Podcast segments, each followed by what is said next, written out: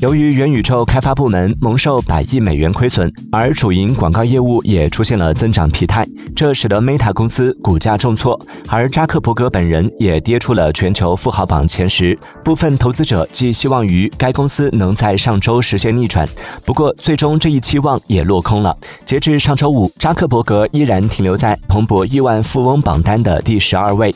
今年开年至今，他的财富减少了近四百亿美元，缩水幅度超过百分之三。三十。